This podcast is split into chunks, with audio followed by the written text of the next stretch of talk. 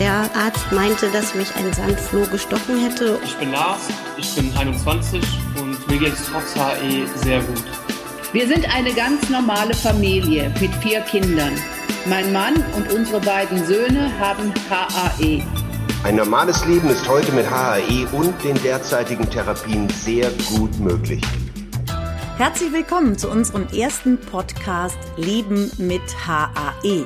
HAE ist eine seltene Erkrankung, das hereditäre Angioödem. Ich bin Birgit Lechtermann. Viele sagen auch immer noch Biggie Lechtermann, was einfach daran liegt, dass ich über viele Jahre eine Kindershow moderiert habe. In der Schweiz, in Österreich, in Deutschland, im Fernsehen. Eins, zwei oder drei.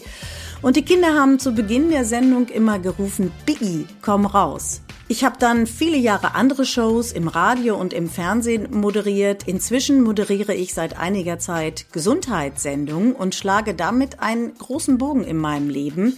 Denn als ich jung war, habe ich immer gesagt, ich möchte gerne einen medizinischen Beruf ergreifen. Meine Mutter hat dann später immer gesagt, erstens kommt es anders und zweitens, als man denkt. Und meine Mutter ist eben genau auch der Grund, warum ich mich so für seltene Erkrankungen interessiere. Meine Mutter hat so ungefähr mit 60 Jahren ALS bekommen. Das ist eine seltene Erkrankung. Amyotrophe Lateralsklerose. Das ist eine nicht heilbare degenerative Erkrankung des motorischen Nervensystems.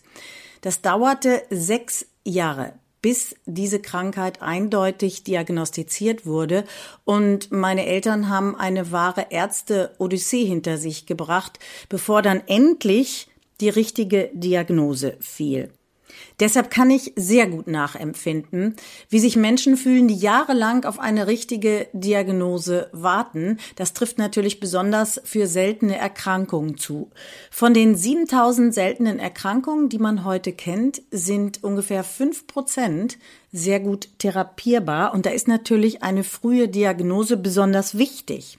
Also für die seltene Erkrankung HAE, über die wir in unseren Podcasts sprechen, gibt es inzwischen sehr gute Therapien. Was bedeutet es aber, mit so einer Krankheit zu leben, zu lieben? Vielleicht eine Familie gründen zu wollen. Was bedeutet das später für die Kinder? Welche Behandlungsmöglichkeiten gibt es heute? Wir wagen da in diesen Podcasts auch mal einen Blick in die Zukunft. Also gibt es vielleicht neue Therapieansätze und was sagt die Forschung? Ich darf heute Aline Schmidt begrüßen. Sie ist eine von ungefähr 1600 diagnostizierten HAE-Patientinnen und Patienten in Deutschland. Und ich kann einfach nur sagen, schön, dass Sie heute da sind, Frau Schmidt. Denn wenn ich Sie vor zwei Jahren gefragt hätte, Frau Schmidt, kommen Sie in meinen Podcast und berichten mal über Ihre seltene Erkrankung, dann hätten Sie wahrscheinlich erst mal lange überlegt, hätten dann gesagt, nee, Frau Lechtermann, ich weiß ja noch nicht mal, ob ich so öffentlich über meine Erkrankung sprechen will. Warum war das so, Frau Schmidt? Meine Erkrankung ist halt ähm, sehr selten und ich habe mich lange dafür geschämt und es versucht zu verheimlichen und Deshalb habe ich lange überlegen müssen, ob ich damit überhaupt an die Öffentlichkeit gehe. Aber jetzt ja? Und warum? Inzwischen ist es tatsächlich so, dass ich sehr offen mit meiner Krankheit umgehen kann, weil es einfach viele medikamentöse Möglichkeiten gibt, äh, dass man ein sehr gutes Leben führen kann.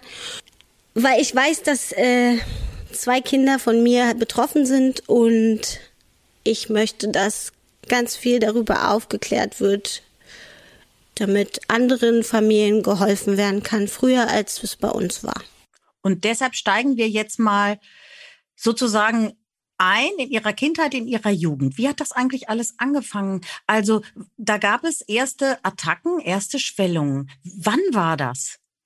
Ich war äh, auf einer Jugendreise in Spanien und da war ich 13 Jahre alt. Da bekam ich eine rechte Handschwellung. Und ähm, ich wusste von meiner Mama, dass sie sowas hin und wieder auch hat. Ähm, tatsächlich wusste sie aber nicht, woher ähm, sie diese Schwellung bekommt, äh, warum sie die bekommt. Und ähm, ich habe dann mit ihr halt äh, telefoniert und äh, sie sagte mir dann, oh, du hast bestimmt das gleiche wie ich. Ähm, keiner weiß, was ist möglicherweise eine Allergie. Ähm, Und ich bin dann dort in äh, Spanien zu einem Arzt geschickt worden. Äh, der Arzt meinte, dass mich ein Sandfloh gestochen hätte und ich äh, deswegen diese Schwellung habe und bekam halt eine Spritze, die aber überhaupt nicht half. Weil es ja auch kein Sandfloh war. Wie sich später dann rausstellte, genau. Wie ging das denn dann weiter? Äh, gab es dann eine nächste Attacke, eine zweite Attacke? Ja, tatsächlich ähm, habe ich dann ab dem Zeitpunkt immer mal wieder ein bis zwei Attacken im Monat bekommen. Vielleicht erklären wir erstmal ganz kurz allen, die uns zuhören, was das bedeutet, wenn man eine Attacke hat, wenn man an HAE erkrankt ist. Was passiert denn da genau? Ähm, da kann man an gesamt, am gesamten Körper Schwellung bekommen. Also sowohl an den Extremitäten als auch innere Schwellung im Magen-Darm-Bereich oder die ähm, im Gesicht, die Zunge kann betroffen sein, die Luftröhre. Ähm, ja, überall, wo es nur denkbar ist, können Schwellungen auftreten die mit starken Schmerzen einhergehen und das passiert deshalb, weil mir ein ganz wichtiges Enzym im Körper fehlt. Also ich, das ist das C1-Esterase-Enzym.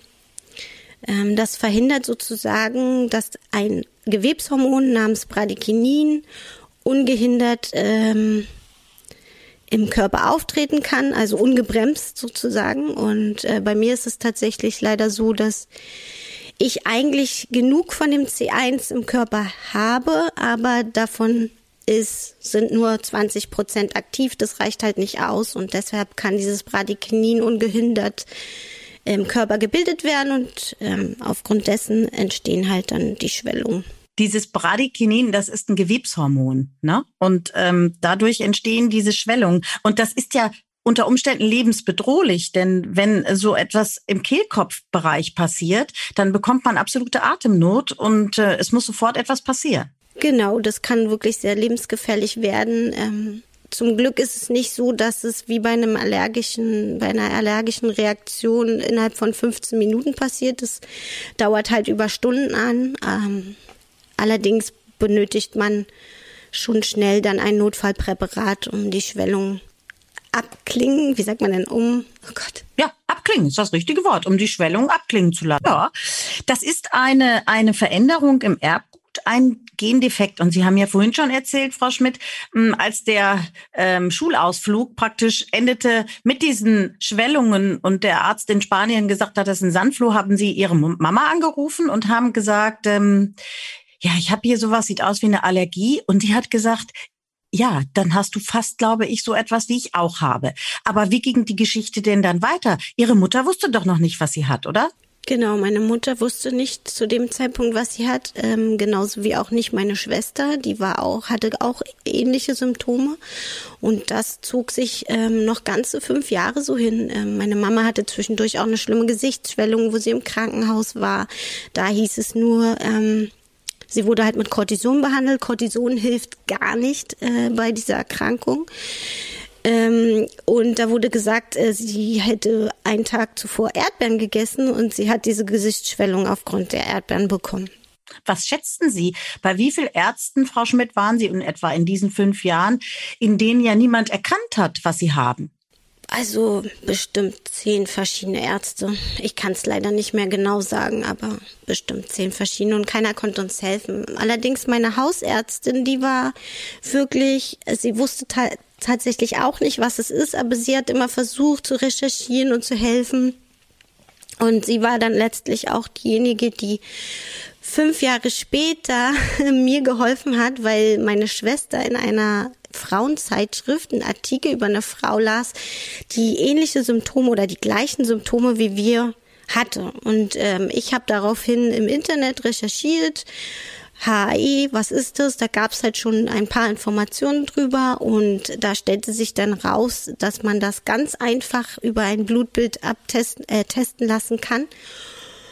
Und das habe ich dann quasi von meiner Hausärztin durchführen lassen. Sie hat das gemacht, netterweise, und da hat sich dann eben herausgestellt, dass es sich um, dies, um das hereditäre Angioödem handelt.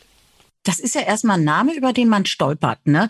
Hereditäres Angioödem. Was haben Sie denn gedacht, als die sagte, ja, die Ärztin, der Verdacht bestätigt sich, es ist HAE? Auf der einen Seite war ich natürlich erleichtert, dass wir endlich wissen, ähm, also zumindest ich wusste zu dem Zeitpunkt, dass ich davon betroffen bin. Die Wahrscheinlichkeit, dass ich das von meiner Mama geerbt habe, hatte, war natürlich sehr groß. Ähm, von daher war ich erleichtert. Wir wussten endlich was. Man kann ähm, man kann darüber sprechen, sozusagen, äh, woher das kommt. Vielleicht gibt es ja Medikamente, die einen äh, helfen können. Auf der anderen Seite, ähm, mit so einer seltenen Erkrankung diagnostiziert zu werden, ist natürlich ja, wenn man weiß, dass man ein Leben lang diese Erkrankung haben wird, erstmal doch ein großer Schock und man muss versuchen, ja, damit umzugehen. Das ist, glaube ich, nochmal wichtig, dass wir das sagen. Also man bleibt erkrankt, aber es gibt gute Therapien. Das ist richtig, genau. Gerade in den letzten zehn Jahren ist ja doch sehr, sehr viel passiert. Es gibt viele, viele Möglichkeiten, sich medikamentös zu behandeln. Bevor wir dazu kommen, wie es Ihnen heute geht und ähm, was Sie für eine Therapie bekommen, bleiben wir doch mal einen Moment dabei. Sie wussten dann, was Sie haben und haben ja wahrscheinlich erstmal die damals gängigen Medikamente bekommen. Ging es damit besser? Wie alt waren Sie da? Das war ja 2004, das heißt, ich war 19. Ähm, äh, mir wurde anfangs tatsächlich angeboten, die ja, Medikamentengabe war ja noch nicht so umfangreich, wie es jetzt ist, angeboten, männliche Hormone zu mir zu nehmen. Das war damals wohl ganz gängig, dass HE-Patienten ähm, männliche Hormone bekommen haben. Und da ich aber in einem Alter war, wo ich eben noch, ja, natürlich über Kinder auch irgendwann in der Zukunft nachgedacht habe und ähm, ja, einfach auch sehr fraulich sein wollte, ähm, war ich da natürlich dagegen, männliche Hormone einzunehmen, denn man hätte sich ja auch körperlich stark verändert und vielleicht wäre dann ein Kinderwunsch auch nicht mehr möglich gewesen. Also hatte ich mich dagegen gestellt. Netterweise gab es aber ein anderes Zentrum in äh, Deutschland, äh, was dann mir doch die Möglichkeit gegeben hat, äh, ein Notfallpräparat zur Verfügung zu stellen. Mit 19 ist man ja also ich sag mal, in der Hochphase des Datings, wird man, glaube ich, heute sagen, waren Sie damals schon liiert? Hatten Sie schon einen Freund? Als ich äh, 14 war, hatte ich meinen ersten Freund und da begann ja das auch mit den mit den Schwellungen, äh, dass sie immer öfter aufgetreten sind und ähm, er hat das sozusagen von Anfang an miterlebt. Ähm, ich habe ihn da ähm, als Vertrauensperson, ich, mein Freundeskreis wusste ja nicht Bescheid, aber er als meine Vertrauensperson wusste darüber Bescheid und hat mir auch oft geholfen, hat mich äh, in Krankenhäuser begleitet und alles. Also er war da sehr involviert. Und ähm, leider haben wir uns dann ein wenig später getrennt und ähm, ich war dann tatsächlich drei Jahre ohne ohne einen Partner an meiner Seite, weil diese Krankheit doch für mich ähm, ja, mir war sie unangenehm, mir, mir war sie peinlich und ich dachte halt, ich könnte mich keiner anderen männlichen Person anvertrauen sozusagen und ähm, ja, und dann bin ich aber mit ihm nochmal zusammengekommen. Das war halt, äh, ja, mein Glück sozusagen. Er wusste ja schon Bescheid und. Sie sind heute noch zusammen? Nein, tatsächlich nicht mehr. Also wir haben zwei gemeinsame Kinder bekommen. Genau, inzwischen, also wir waren zehn Jahre zusammen, lange Zeit, ähm, aber inzwischen sind wir es halt nicht mehr. Er hat ganz viel mit mir durchgemacht, was die Krankheit betrifft, gerade am Anfang, wo ich doch so sehr oft äh, in Rettungsstellen ähm, gelegen habe, weil ich eben mich noch nicht selber spritzen konnte. Er hat aber auch miterlebt, dass ich eben äh, gelernt habe, mich selber zu spritzen. Und aber Sie haben zusammen zwei Kinder bekommen. Genau. Ein Mädchen, ein Junge, zwei Mädchen, zwei Jungs? Ein Mädchen und ein Junge. Das Mädchen hat leider auch die Erkrankung, hat bisher aber keine Symptome. Wie haben Sie darüber gesprochen mit dem Kinderwunsch? Ich glaube, es ist so 50 Prozent ist die Chance, dass die Kinder äh, ebenfalls auch diese seltene Erkrankung HAE erben. Wie redet man darüber? Wie, wie diskutiert man? Wie einigt man sich? Also wir sind damals gemeinsam zu einem Arzt gegangen und haben sich haben uns beraten lassen, was den Kinderwunsch betrifft und er hat ganz klar zu uns gesagt, dass äh, dieses Krankheitsbild kein Grund ist, ähm, keine Kinder zu bekommen. Also er hat uns davon eigentlich überzeugt, dass man heutzutage aufgrund der Medikation gut damit leben kann und ja. Es gibt nämlich heute ähm, zwei verschiedene, ähm, ich sage mal, Wege, die man verfolgt in der Therapie. Einmal tatsächlich eine Prophylaxe. die man ähm, nehmen kann, dass man eben prophylaktisch vorsorgt, dass solche Schwellungen, solche Attacken gar nicht mehr passieren. Und zum anderen natürlich, wie Sie auch vorhin schon gesagt haben, Frau Schmidt, diese Notfallgeschichten, ne, wo man direkt reagiert. Beides gibt es. Genau. Ähm, ich hatte ungefähr, ich sag mal so sechs, sieben Jahre lang die Therapiemöglichkeit äh, im akuten Notfall mich zu spritzen. Und ähm, als ich dann meine erste Tochter bekam, 2011, sie war ungefähr ein Jahr dann alt, wurde mir beigebracht, dass ich mich selber prophylaktisch spritzen kann. Und das war nochmal ein weiterer wichtiger Schritt, ähm, dass ich besser mit dieser Krankheit umgehen und leben konnte. Also 50-50, dass die Kinder erkranken oder eben auch nicht erkranken. Und dann, nachdem Sie zwei Kinder hatten, wussten Sie, eine Tochter ist erkrankt. Genau und der Sohn eben nicht. Das wussten wir dann ziemlich schnell, weil man konnte das Kind mit einem Jahr testen lassen. Natürlich wünscht man sich, äh, dass kein Kind betroffen ist. Leider ist es so.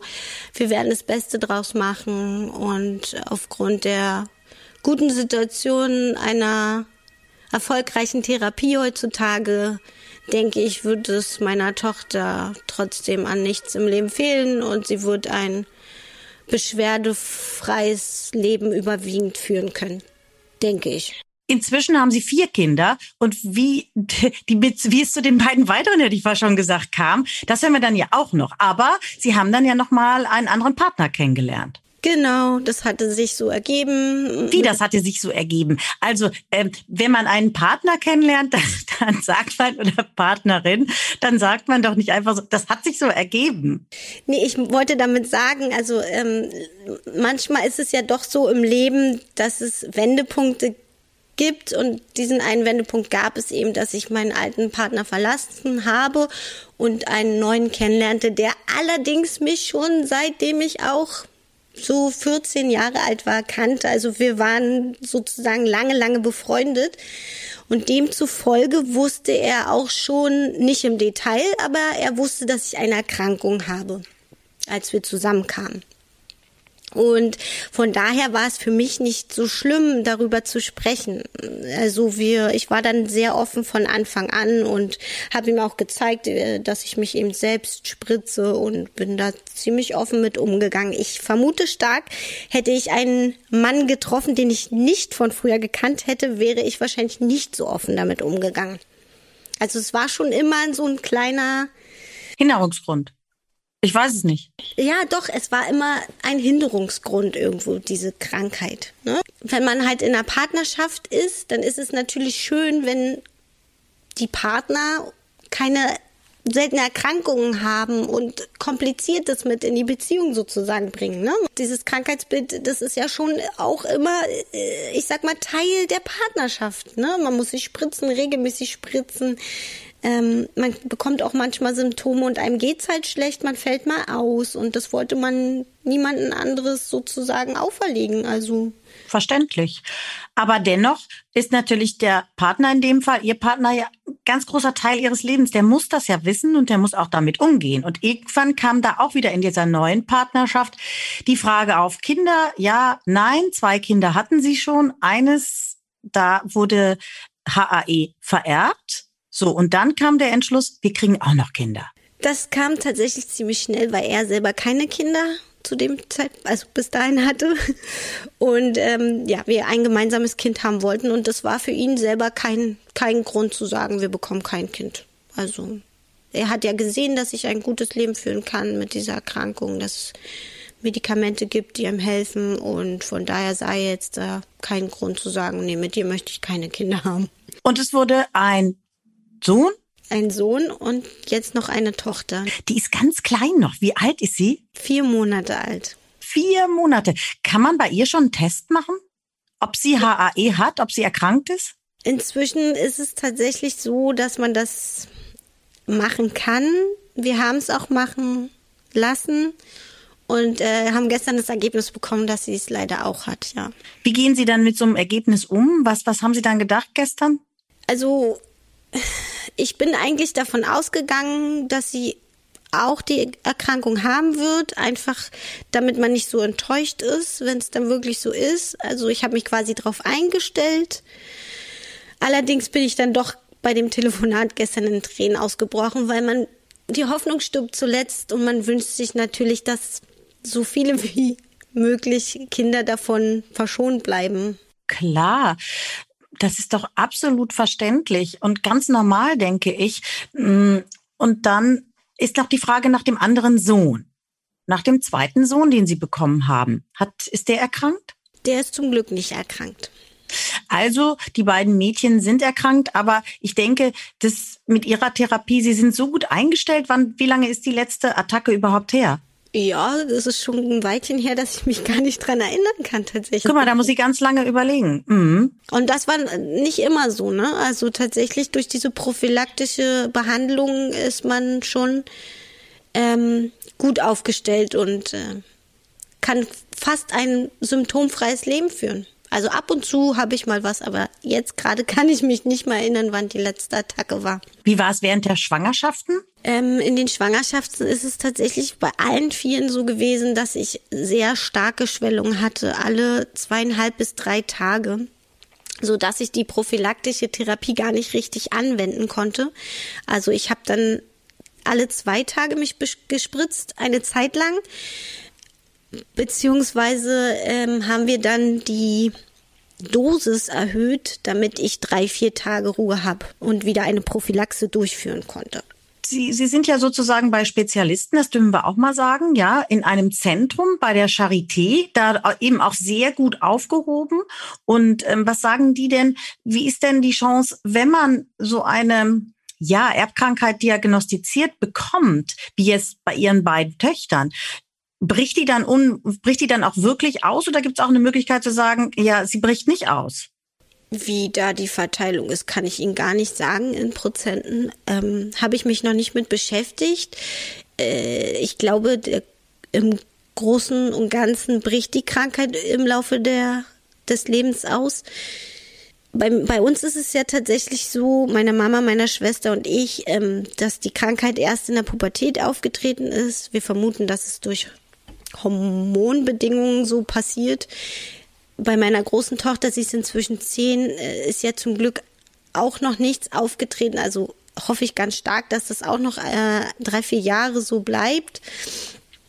Von daher äh, können die Kinder erstmal ein, ein beschwerdefreies Leben führen, was ich ganz schön für sie finde. Ähm, trotzdem bin ich in den letzten zehn Jahren immer vorsichtig gewesen und habe natürlich versucht, anhand ihres Körpers zu interpretieren, ob, äh, ob äh, erste Symptome auftreten oder nicht. Das heißt Schwellungen in dem Fall, ne? Schwellung, genau. Äußerlich erkennbare Schwellung oder sie hat häufiger Bauchschmerzen. Wenn ich sowas feststellen würde, würde ich mich halt ähm, an die Ärzte wenden.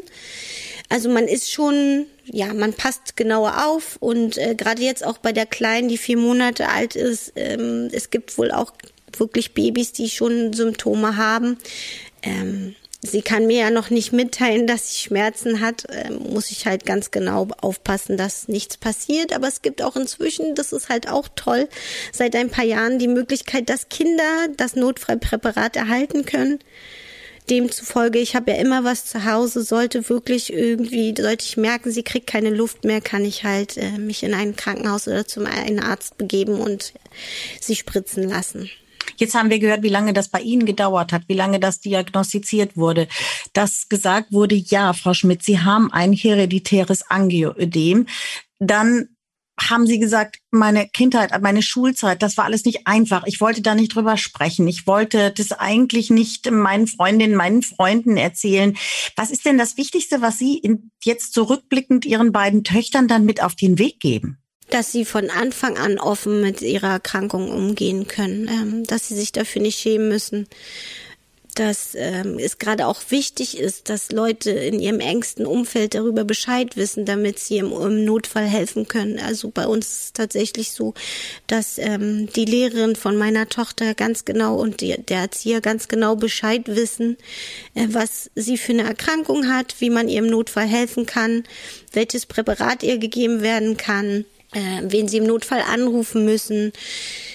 Einfach ja, sie müssen von Anfang an damit offen umgehen Und es gibt so viele Möglichkeiten, dass sie sich selbst auch ab einem bestimmten Alter helfen können. Das will ich ganz, ganz, ganz doll, dass sie selber, so wie ich, die Möglichkeit erhalten, sich selbst spritzen zu können oder ja, vielleicht gibt es ja auch irgendwann die Möglichkeit, eine Tablette einzunehmen, dass sie dieses viele Leiden, was ich jahrelang hatte und ich weiß, dass es viele andere Menschen, wie zum Beispiel meine Mama, gibt, die über Jahrzehnte leiden mussten, dass dies, dass dies ihnen erspart bleibt, ne? indem man eben frühzeitig die Diagnose erhält und medikamentös behandelt werden kann.